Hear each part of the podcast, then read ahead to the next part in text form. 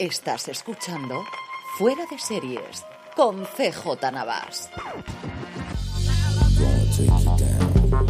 Bienvenidos a Streaming, el programa diario de Fuera de Series en el que un servidor CJ Navas te trae las principales noticias, trailers, estrenos y muchas cosas más del mundo de las series de televisión. Edición del jueves 27 de octubre, mucha noticia también hoy, incluido James Gunn por partida doble. La importante, importantísima, es que ya hay un Kevin Feige en DC, o mejor dicho, dos. Después de mucho buscar y rebuscar, después de que la cosa con el productor Dan Lin no llegase a buen puerto, y apenas días, porque no ha llegado siquiera una semana de que Walter Hamada hiciese buena su promesa de dejar DC Films, donde había sido el director los últimos cuatro o cinco años aproximadamente, una vez que ya se ha estrenado Black Adam. Pues como digo, Warner Bros. Discovery ha anunciado, por un lado, que crea una nueva división dentro de la empresa llamada DC Studios, que va a encargarse de todo lo que tenga que ver con DC, sea en películas, sea en series o sea en animación, y que no va un Kevin Feige, sino dos. Por un lado, el productor Peter Safran, que a través de su productora The San Fran Company ha estado involucrado en Aquaman, en la última película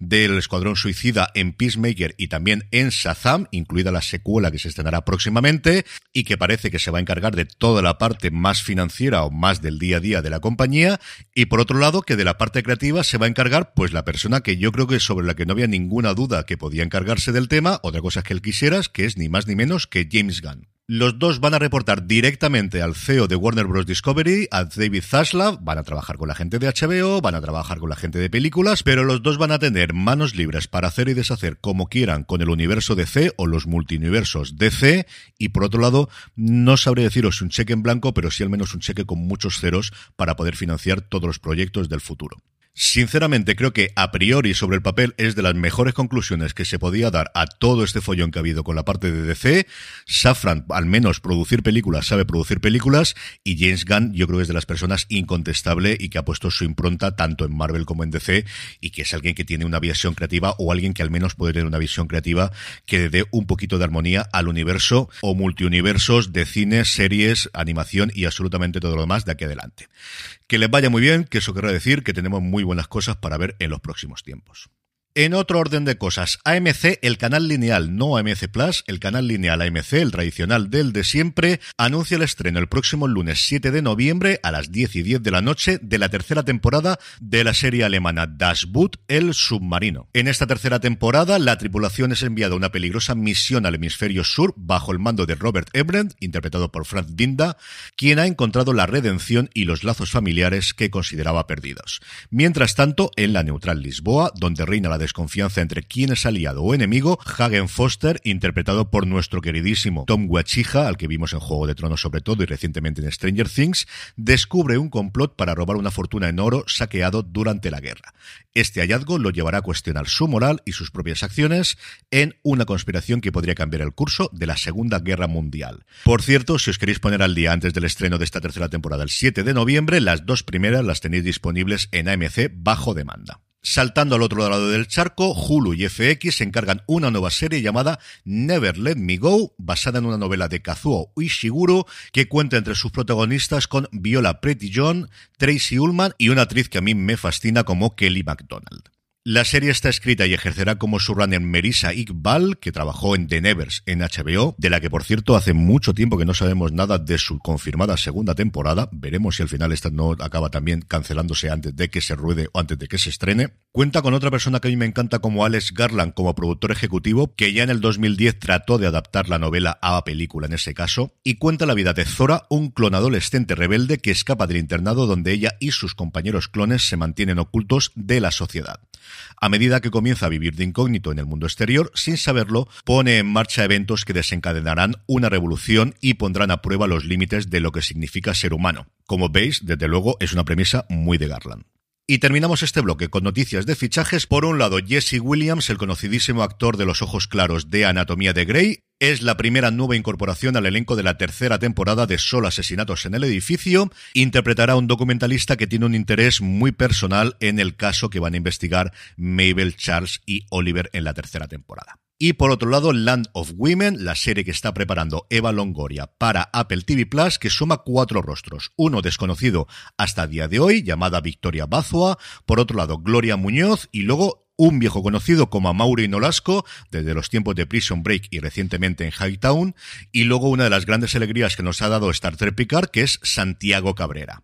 Ellos se unen a la propia Eva Longoria y a Carmen Maura, que va a interpretar a su madre en esta serie, producción de Bambú, que se está rodando en España y, como os digo, que se estrenará próximamente en Apple TV Plus, sobre tres mujeres que abandonan Nueva York después de que el marido del personaje de Eva Longoria la deje en la ruina y vuelven al pueblecito del que su madre salió mucho tiempo atrás en España. En cuanto a trailers, pues lo había dicho antes, ración doble de James Gunn, y es que ya hemos podido ver el avance de el especial de Navidad aunque se estrene el 25 de noviembre, de Los Guardianes de la Galaxia, que nos traerá de vuelta a todos nuestros personajes favoritos viajando a la Tierra, tratando de hacer que Star-Lord pase unas buenas Navidades y especialmente a Mantis y Drax intentando encontrar el mejor regalo para él, que es ni más ni menos que llevarle a Kevin Bacon, sí, sí, al actor que se interpretará a sí mismo en esta absoluta locura dirigida, como os decía antes, por James Gunn. Y por otro lado, Netflix, para prepararnos para el Mundial de Fútbol, ha mostrado el tráiler de Los entresijos de la FIFA, de las luchas de poder a la política internacional, un examen a fondo de la FIFA que revela su historia llena de altibajos y el precio que hay que pagar para organizar un Mundial de Fútbol. Estará disponible en la plataforma el próximo 9 de noviembre. En estreno hoy jueves 27, solo uno, pero importante, El Inmortal por fin llega a Movistar Plus, esta historia de sexo, violencia y drogas que nos traslada al Madrid de los años 90, cuando el tráfico de cocaína y el control de las discotecas de la capital estaba en manos de la banda de los Miami. Ocho episodios protagonizados por Alex García y estaban trabajando ya en una segunda temporada, aunque formalmente no la hayan confirmado. De nuevo, igual que la semana pasada, parece que ya va a ser constante. Hoy jueves traemos el top 10 de Just Watch. Ya sabéis, esta plataforma donde podéis consultar dónde se puede ver una determinada serie o película y que toda la semana nos sacan el ranking de las series mejor valoradas y más buscadas en su plataforma por los usuarios españoles y que esta semana tienen muchas cosas conocidas y alguna que otra novedad.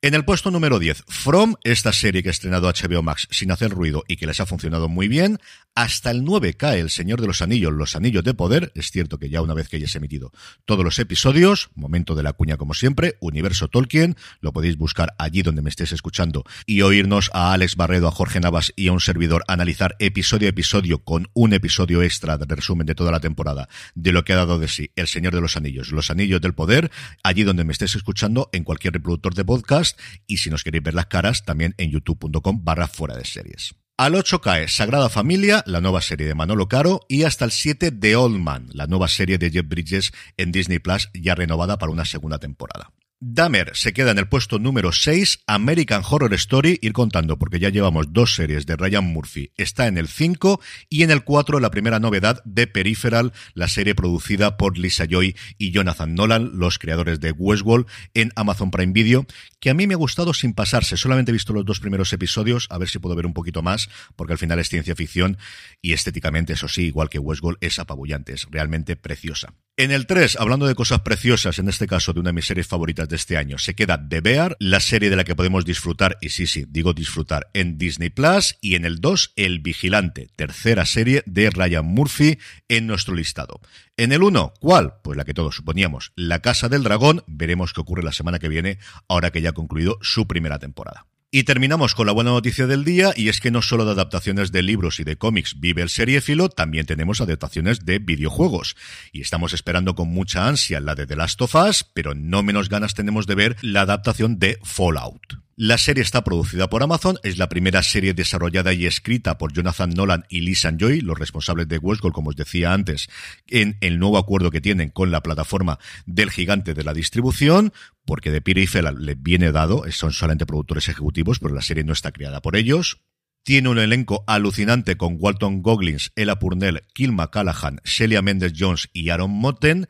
Y esta semana, para celebrar el 25 aniversario del lanzamiento del primer Fallout, madre mía, qué viejo me he sentido cuando he leído esto, 25 años ya del primero, y lo recuerdo perfectísimamente, hemos podido ver la primera imagen. Que no volváis locos, que tampoco es que nos den muchísimas pistas, pero sí vemos los trajes míticos del videojuego, vemos que tienen un 33 a la espalda, así que ya podemos ver por dónde pueden ir los tiros. En cuanto a en qué búnker se puede desarrollar, si no toda parte de la acción, tengo muchísimas ganas de poder ver este proyecto, que esperemos que nos llegue el año que viene a Prime Video. Y con esto terminamos por hoy. Recordad que os podéis suscribir de forma gratuita a la newsletter de Fuera de Series en newsletter.fueradeseries.com o si vais a fuera de series.com, ahí tenéis un botón directamente para poder hacerlo, para recibir todos los días en vuestro buzón de correos la mejor información sobre el mundo de las series de televisión, igual que lo hacemos aquí en audio en streaming. Que paséis un buen jueves, mañana volvemos a escucharnos. Hasta entonces, recordad, tened muchísimo cuidado y fuera.